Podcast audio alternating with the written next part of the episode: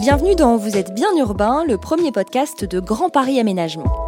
Je m'appelle Anaïs Bouicha. Dans cet épisode, nous allons parler de la revalorisation et du réemploi des déchets de chantier. Comment éviter de passer par la case déchetterie pour les quelques 227 millions de tonnes de déchets produits chaque année par le BTP Comment rendre le secteur plus éco-responsable Pour en discuter, j'accueille aujourd'hui Lucie Lamont, cofondatrice de la start-up Bacacia, place de marché qui revend des déchets de chantier. Sandy Messaoui, directeur opérationnel pour l'aménageur public Grand Paris Aménagement. Et Marianne Troadec, directrice de projet chez le promoteur immobilier Quartus. Bonjour à tous les trois. Bonjour. Bonjour. On ne le sait pas toujours, mais le BTP est le plus gros producteur de déchets en France. Vouloir en faire un acteur de l'économie circulaire, n'est-ce pas antinomique, Sandy Messaoui? Bah écoutez, euh, à mon avis, non. Je vais vous donner un chiffre. Euh, le bâtiment génère environ 45 euh, millions de tonnes de déchets par an. Sur ces déchets, la moitié viennent des chantiers de démolition. Donc nous, si vous voulez, 23 millions de tonnes, c'est 40 000 Airbus à 380, donc il est, il est temps d'agir en tant qu'aménageur, nous d'État, euh, Grand Paris Aménagement a un rôle un peu de préfiguration des futures politiques publiques. Et à ce titre, on a un rôle de démonstrateur. Et à l'origine, euh, dans la grosse cité Gagarine Truyot, on a rencontré euh, deux ambitions se sont rencontrées, celle de l'EPA-ORSA, qui était d'engager une démarche de ville durable sur la grosse cité Gagarine Truyot. Ainsi On rappelle, hein, c'est à Ivry. Oui, à Ivry-sur-Seine, excusez-moi, ainsi que bah, la volonté, une ambition de, portée par les élus d'Ivry de faire un quartier résilient, durable. Et cette ambition, elle s'est manifestée dans un euh, aussi avec la rencontre d'un architecte urbaniste, Carmen Santana, de l'agence Archicubique, et on a construit un projet urbain dont l'ADN est basé sur l'économie circulaire. Donc tout l'objectif, c'est d'essayer de construire un projet urbain qui va limiter la consommation de ressources, limiter le gaspillage, et surtout qui va changer de paradigme pour la construction d'une ville durable, qui est de faire du déchet quelque chose qui génère de la valeur, c'est-à-dire une ressource. Donc on va changer de paradigme et donc pour nous, acteurs de la fabrication de la ville, ça nous paraissait évident d'intervenir dans ce sens-là. Évident et donc euh, faisable. Et euh, Marianne Troadec, je me tourne vers vous. Euh, vous estimez que revaloriser les déchets, c'est le but ultime de l'économie circulaire. Pourquoi? Eh oui, en effet, le, principe de l'économie circulaire, c'est que les, déchets peuvent en effet être des ressources avec euh, un regard différent, un, diagnostic, un travail de conception euh, euh, spécifique, de suivi vraiment précis, on peut s'attacher à réemployer ce qui peut l'être, du parquet au radiateur, en passant à, par des matériaux de grosses œuvres. ça peut aller vraiment du détail au, majeur. Et effectivement, la première question à se poser aussi, c'est est-ce qu'on doit démolir? Mmh. Est-ce qu'on ne peut pas plutôt rénover, réhabiliter? En ne déconstruisant pas et en limitant euh, au maximum euh, les déchets produits. Donc repenser même le concept de bâtiment en cela que ce ne soit pas forcément construire du neuf, euh, mais faire avec ce qu'on a déjà. Exactement. C'est vrai que la démolition, reconstruction, c'est quelque chose qu'on évite de plus en plus en travaillant un peu différemment. Parfois, c'est c'est pas forcément pas forcément possible, pas forcément souhaitable, mais en tout cas, se poser cette question, c'est très important. Euh, on a parlé euh, avec vous, Sandy Messaoui, euh, de, de ce grand projet hein, de Gagarine à Ivry, de la destruction de ces bars HLM. Aujourd'hui, il y a peu de projets qui mettent en place un circuit de réemploi et de recyclage des matériaux, mais Grand Paris Aménagement l'a fait à très grande échelle. Est-ce que vous avez un retour d'expérience à nous apporter aujourd'hui?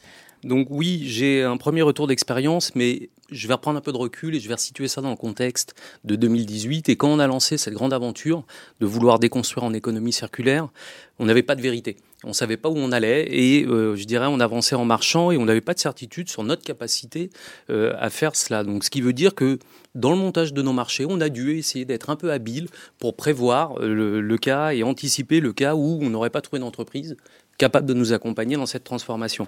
Donc un retour d'expérience, oui, j'en ai, sur deux aspects. Ce qu'on appelle la revalorisation, c'est-à-dire donner une seconde vie à tous les matériaux du gros œuvre d'un bâtiment, donc c'est la structure d'un bâtiment. En l'occurrence, euh, sur Gagarine, pour vous donner euh, quelques chiffres clés, c'est 30 000 tonnes de béton et de briques, C'est 400 tonnes environ de plâtre, c'est 2500 portes, 1500 radiateurs, euh, euh, des dallets de béton, des graviers, enfin tout un tas de composants. Et euh, au moment où je vous parle, on a commencé à tirer le retour d'expérience très précis sur le gros œuvre et actuellement on est en train de faire celui sur le second œuvre. Ce que je peux vous dire, et on a des données très chiffrées, c'est que sur les 30 000 tonnes de béton et de briques, on a valorisé 10 000 tonnes de béton pour faire ce qu'on appelle du granular cyclé pour reconstruire de nouveaux bâtiments. L'intérêt, il est relativement simple, c'est que c'est une des matières premières les plus exploitées, qui est non renouvelable. Le jour où il n'y en aura plus, on ne pourra plus s'en servir. Donc on se dit, ce, qu'on appelait avant un déchet, euh, on va en faire une ressource qui va permettre de construire de nouveaux bâtiments. Deuxième euh, chiffre, 16 000 tonnes de béton et de briques ont été euh, utilisées en technique routière pour faire de la grave et pour construire des, euh, des futures voiries, des structures de voirie. Il nous restait 4000 tonnes et les 4000 tonnes, on les a réutilisées pour faire un complexe euh, de mélange terre-pierre, puisque sur l'empreinte de la cité Gagarine, euh, et vous entendrez parler de nous très prochainement, on va réaliser une pépinière provisoire. Et donc on s'est servi de ça pour faire un complexe de sol au profit de la pépinière. Un autre chiffre, déconstruire de, en économie circulaire, nous, ça nous a permis euh, d'éviter 16 000 km parcourus par des camions qui auraient évacué un centre de déchets et de recyclage les bétons, les bétons et les briques. C'est 1500 tonnes de CO2 et plein d'externalités positives qu'on n'est pas capable de quantifier aujourd'hui, liées à l'usure des véhicules, des pneumatiques, les consommations d'huile. Un autre aspect très important, l'économique. C'est-à-dire que si on veut inciter des maîtres d'ouvrage à engager des démarches d'économie circulaire en déconstruction, il est clair qu'il y a un facteur critique, c'est l'économique. C'est-à-dire que ça ne va pas nous coûter plus cher. Et euh, actuellement, sur le volet revalorisation, on estime à environ 3 millions d'euros l'économie sur un tel chantier. Gagarine, c'est 14 niveaux, 30 000 mètres carrés SDP, c'est un très gros bâtiment. Et c'était un peu une première d'engager une approche, je dirais, écosystémique à cette échelle. Sur le second œuvre, donc j'ai des chiffres, euh, j'ai pas encore de chiffres très précis, mais ce que je peux vous dire, c'est que euh, on a valorisé euh, une très grande partie des ressources qu'offrait le bâtiment, des radiateurs en fonte avec l'aide de Bacacia, des portes, des dallets de béton et ainsi de suite. Mais on est encore en train de tirer le retour d'expérience sur le second œuvre puisqu'on a terminé le chantier très récemment. Alors justement, transition toute trouvée. vous parliez de portes, de radiateurs en fonte. là, vous avez collaboré avec donc la start-up Bacacia hein, que vous avez cofondé, euh, Lucie Lamont. Pour revendre certains, euh, certains éléments, comment agissez-vous concrètement dans cette chaîne du réemploi? Alors, c'est vrai que c'est le réemploi, c'est quand même un secteur qui a toujours existé dans le bâtiment. On en a parlé euh, tous les trois ensemble. C'est comme ça que beaucoup de choses ont été construites. Et en fait, avec le culte du neuf, on l'a complètement perdu. Quand on s'est lancé, nous, la start-up, elle a, trois ans. Et en fait, quand on s'est lancé, c'était le tout début et on sentait bien qu'il y avait un vrai élan des acteurs vers l'économie circulaire, vers le réemploi, mais qu'en fait, tout le monde était complètement perdu sur comment on pouvait le faire. Euh, est-ce que ça va me coûter cher? Est-ce que je vais maîtriser bah, le risque financier dont on parlait? Euh, Quel est le sens aussi? Les gens ne savaient pas forcément comment euh, utiliser les matériaux d'occasion. Et du coup, c'était un vrai challenge, un vrai défi. Ce qui fait que nous, par défaut, on a dû développer deux cœurs d'activité. Donc, à l'origine, on est vraiment une marketplace. En fait, on est le tout dernier maillon de la chaîne. Au lieu d'être un centre de tri ou d'enfouissement, on est une place de marché qui vient mettre en relation et on trouve des repreneurs pour ces matériaux. Donc ça, c'est vraiment notre cœur de métier principal avec le digital, la start-up, etc. Mais on a dû aussi développer une activité d'AMO, donc d'assistance à la maîtrise d'ouvrage. On vient faire du conseil euh, pour les entreprises, pour les accompagner. Euh, et l'objectif vraiment, ça a été de co-construire toutes ces nouvelles logiques de réemploi avec des défis qui sont différents d'année en année. Donc c'est ça qui est très intéressant. Et, euh, en effet, c'est qu'en travaillant sur des gros projets, bah, par exemple comme Gagarine, qu'on peut avoir ce fameux retour d'expérience et euh, j'espère à terme être capable de dire que sur toutes les opérations, il y a du réemploi qui est fait et que c'est massifié et pas uniquement pour certains gisements, puisque là, du coup, notre travail, c'était d'identifier des gisements qui étaient, on va dire, euh, viables économiquement, pas trop compliqués à déconstruire, mm. qu'on pouvait stocker, euh, où on pouvait facilement les reprendre, qui avaient une valeur. Euh, donc ça, ça a été le, gros du travail qu'on a fait, mais l'objectif plus tard, et je pense que, enfin, les, nous trois et même nous quatre réunis autour de cette table, euh, on est d'accord, c'est que bah, demain, on puisse mettre des, produits de réemploi dans quasiment toutes les nouvelles constructions, réhabilitations, mais aussi que dès qu'on déconstruise, bah, en fait, ce soit le réflexe numéro un. C'est pas je vais jeter, mais je vais réutiliser, je vais revaloriser. Voilà. Très bien résumé. Euh, donc remettre euh, cette notion de, de, l'usager, euh, de, de la seconde main au centre du BTP et plus du neuf. le problème, si j'ai bien compris, c'est que revaloriser, réemployer, c'est donc transformer, on l'a dit, des déchets en produits qui ont une valeur, mais ça ne concerne pas tous les matériaux. Et non, ça ne concerne pas tous les matériaux. et justement, c'est ça qui est très compliqué. Peut-être que sur le long terme, ça concernera tous les matériaux, euh, mais ça dépend aussi des acteurs. Nous, si on parle que du réemploi, donc nous, on est spécialisé sur les matériaux de seconde œuvre, dont on va avoir justement le rétex pour Gagarine euh, qui sort. Et euh, c'est, on va dire, des matériaux qui sont peut-être plus compliqués, notamment pour tout ce qui est assurantiel. Il me semble que Marianne va en parler un peu tout à l'heure justement de ces sujets-là. Mais non, tous les matériaux sont pas éligibles. Il y a des matériaux déjà qui sont dangereux. Mm. Il y a des matériaux qui sont plombés, il y a des matériaux qui sont amiantés, donc on parle de déchets, donc c'est vraiment euh, des logiques importantes à avoir. Et donc après, dans les typologies de matériaux, il y en a différentes. Euh, ça dépend aussi des acteurs, puisque donc nous, on est un des acteurs sur le réemploi, mais il y en a beaucoup d'autres. Mm. Et ces autres acteurs, euh, ils n'ont pas forcément les mêmes filières de reprise que nous, donc ça fait aussi des, des changements. Et puis il y a toute la faisabilité d'un chantier qui conditionne énormément.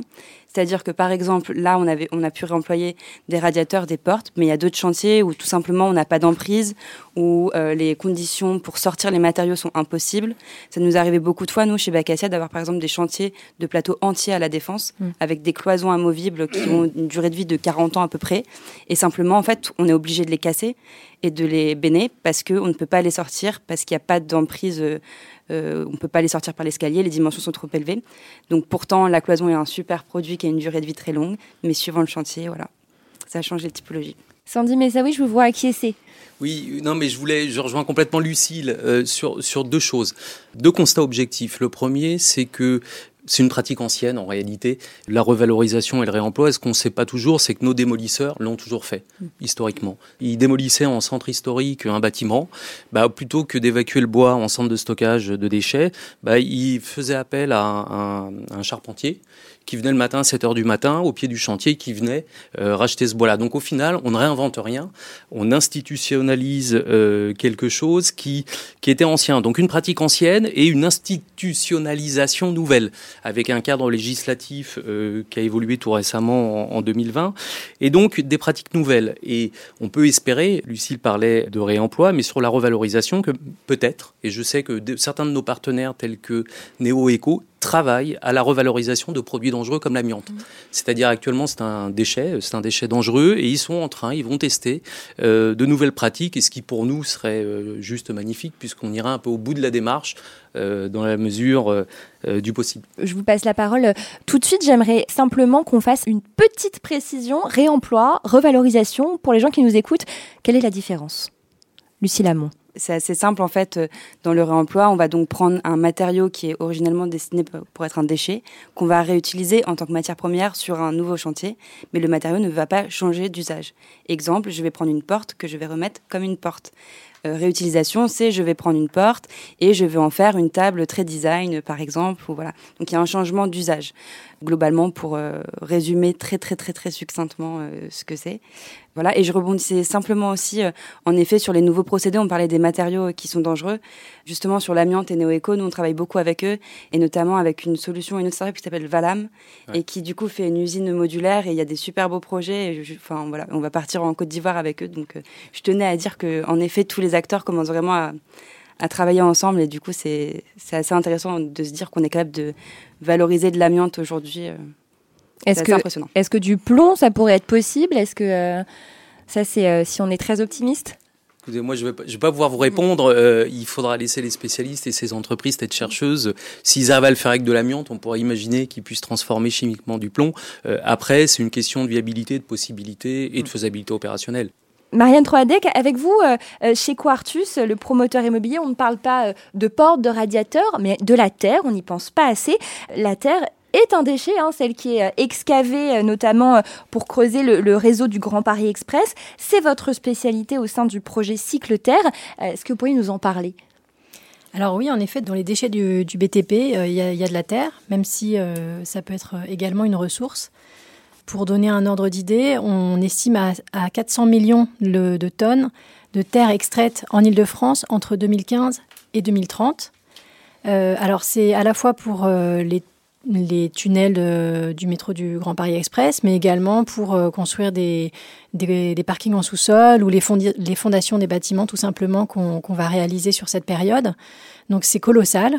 Alors, on estime que sur, sur ces volumes de terre, environ 10% sont des terres polluées, 40% des terres sulfatées, dont on ne va pas euh, s'occuper, et ce qui nous laisse euh, quand même 50% euh, de terres intéressantes pour la construction en terre crue. Mmh. Donc ça reste des volumes vraiment énormes. Alors le, la vocation de cycle terre n'est pas de traiter ces millions de tonnes, mais le principe c'est vraiment de sortir du statut de déchets ces terres en les triant, en les, en les caractérisant, afin de produire des matériaux de construction en terre crue, donc des blocs de terre comprimés, des enduits, des mortiers. Euh, qui vont servir à euh, construire euh, des nouveaux bâtiments, ou également d'ailleurs dans, la réhabilitation dans l'ancien. D'accord, donc ça veut dire que toute la Terre, par quel chemin elle passe pour, pour se transformer hein, magiquement J'imagine que c'est pas le cas, mais en, en nouveau bâtiment? Quel est le circuit justement de revalorisation de cette Terre? Alors il y a bien sûr un, un, circuit euh, tout à fait, une traçabilité vraiment importante hein, pour sortir du statut de déchet justement. Une formulation de la Terre, hein, puisque il faut que d'un point de vue mécanique, les blocs de terre comprimés fonctionnent bien, donc tout cela est, vraiment caractérisé. Donc des mélanges de terre avec euh, la bonne proportion euh, de sable, euh, etc., d'eau. Ensuite, on va avoir une presse hydraulique qui va fabriquer ces blocs de terre comprimés.